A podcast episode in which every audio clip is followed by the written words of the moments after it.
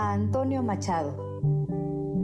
Si usted, don Antonio, viviera unos minutos y escuchara a Serrat cantarlo, seguro se preguntaría quién es ese caballero con nombre catalán que lo canta. Habría que explicarle que ese hombre, que nació cuatro años después de su partida y creció atado a una guitarra, compartió su bandera grana y conquistó medio mundo con sus canciones. Algunas de ellas, joyas inspiradas, no, más bien tomadas de sus poemas. Como muchos, yo leí algo de usted en clases de literatura, pero en realidad, si conocí algo de su obra, era a través de las letras que canta ese Serrat. De su vida sabía poco. Recientemente me encontró un libro, como a veces hacen los libros, Los días azules, título robado de aquel último apunte suyo, y conocí el secreto que una mujer consideró demasiado valioso y demasiado secreto como para callárselo y llevárselo al otro mundo. Solamente se lo contó a su nieta, que a su vez solamente se lo contó a una escritora, Nieves Herrera. La historia de amor prohibido entre usted y su musa y diosa, Pilar, a quien protegió con el seudónimo de Guiomar, en rima con su nombre real. Apresuré la lectura de 600 páginas para terminarlo antes de viajar a la madre patria y revivir la historia andando sobre sus pasos en los sitios exactos. La bola de cristal que es la red, créame don Antonio, es difícil de explicar. Me indicó que en la calle madrileña de Pintor Rosales hay una placa que hace constar. En esta casa vivió la poeta y dramaturga Pilar de Valderrama. Y le cuento, sí, ahí está la placa, aunque la casona de cantera ha sido suplantada por un alto edificio de departamentos con recubrimiento de ladrillos.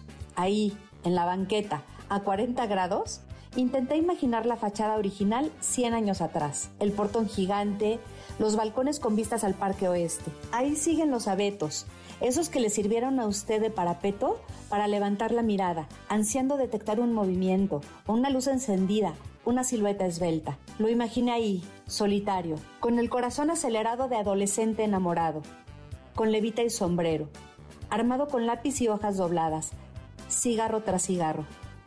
Seguía a buscar su refugio en los jardines del Palacio de la Moncloa. Le gustará saber que sigue ahí, intacto, la fuente del amor y al lado el banco de piedra. Cuentan que durante la guerra dejó de ser testigo de besos secretos como los suyos para convertirse, por los soldados franquistas, en lavadero. No supe encontrar el café clandestino, ese de cuatro caminos que usted frecuentaba y donde conoció a Sorín y a Pío Baroja. Pero llegué al café comercial y mire, ahí lo espera su mesa de siempre, con una inscripción en la pared, el rincón de don Antonio, a modo de dato histórico, homenaje o forma de veneración.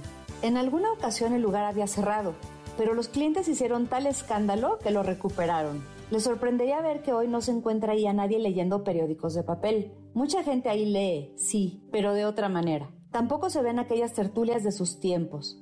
Hoy, un siglo después, los humanos nos relacionamos sin voz y a la distancia, tecleando sobre una pantalla palabras abreviadas, contraídas e incompletas. En Segovia, ahí bajo el acueducto y camino al Alcázar, casi pude verlos a usted y a Pilar caminando del brazo ahí por el empedrado. Ella con vestido azul, entallada y entaconada. Usted con nudo grande en la corbata, elegantes, como era antes. El Hotel Comercio, testigo de su primer encuentro, desapareció hace años. Pero su pensión helada de la calle de los desamparados, donde en invierno, recordará, usted abría la ventana porque el aire de afuera era menos frío, ha sido transformada en museo.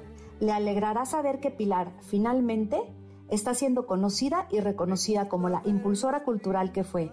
Ha sido incluida en programas del Instituto Cervantes, donde le rinden homenaje y se exhiben sus poemas. Aquel café de barrio, destartalado y frío, testigo silencioso de nuestras confidencias, extremo de rigores, conjunto de inclemencias, que solo caldeaban tu corazón y el mío. ¿Sabe cómo, cuando uno trae un tema en la cabeza, pareciera que el universo coopera? Bueno, pues en la planta baja del majestuoso edificio del Círculo de las Artes, sí, el de la cafetería con un bloque de mármol atravesado en el suelo, entre las mesas, casi estorbando, cincelado hasta volverse mujer yacente que sufre por amor y se abandona a la muerte. Ahí está el Teatro Bellas Artes, inaugurado cuando usted ya no estaba. Ahora se presenta ahí la obra Los Hermanos Machado. En la trama, Usted resiste y no muere allá en Francia, en aquel pueblo con mar, a donde huyó de las huestes del dictador malvado, donde permanece su lápida. Le cuento que ahí hay un buzón repleto de sobres con versos, y le llevan flores durante todo el año. En esa obra, al terminar la guerra fratricida, usted se reúne con su hermano Manuel, con quien se distanció hace tanto, como pasa con quienes, cariño aparte, forman parte del bando contrario. El libreto los pone a hablar, se escuchan, intentan explicarse. Un intercambio de argumentos que los lleve a reconciliarse, abrir la mente a quien piensa diferente, algo hoy casi inexistente. Y le cuento algo más. En el Palacio Real hay una exposición del pintor Sorolla, aquel que lo retrató en 1917, inmortalizándolo. Sí, más, donde tiene lugar una experiencia de realidad virtual.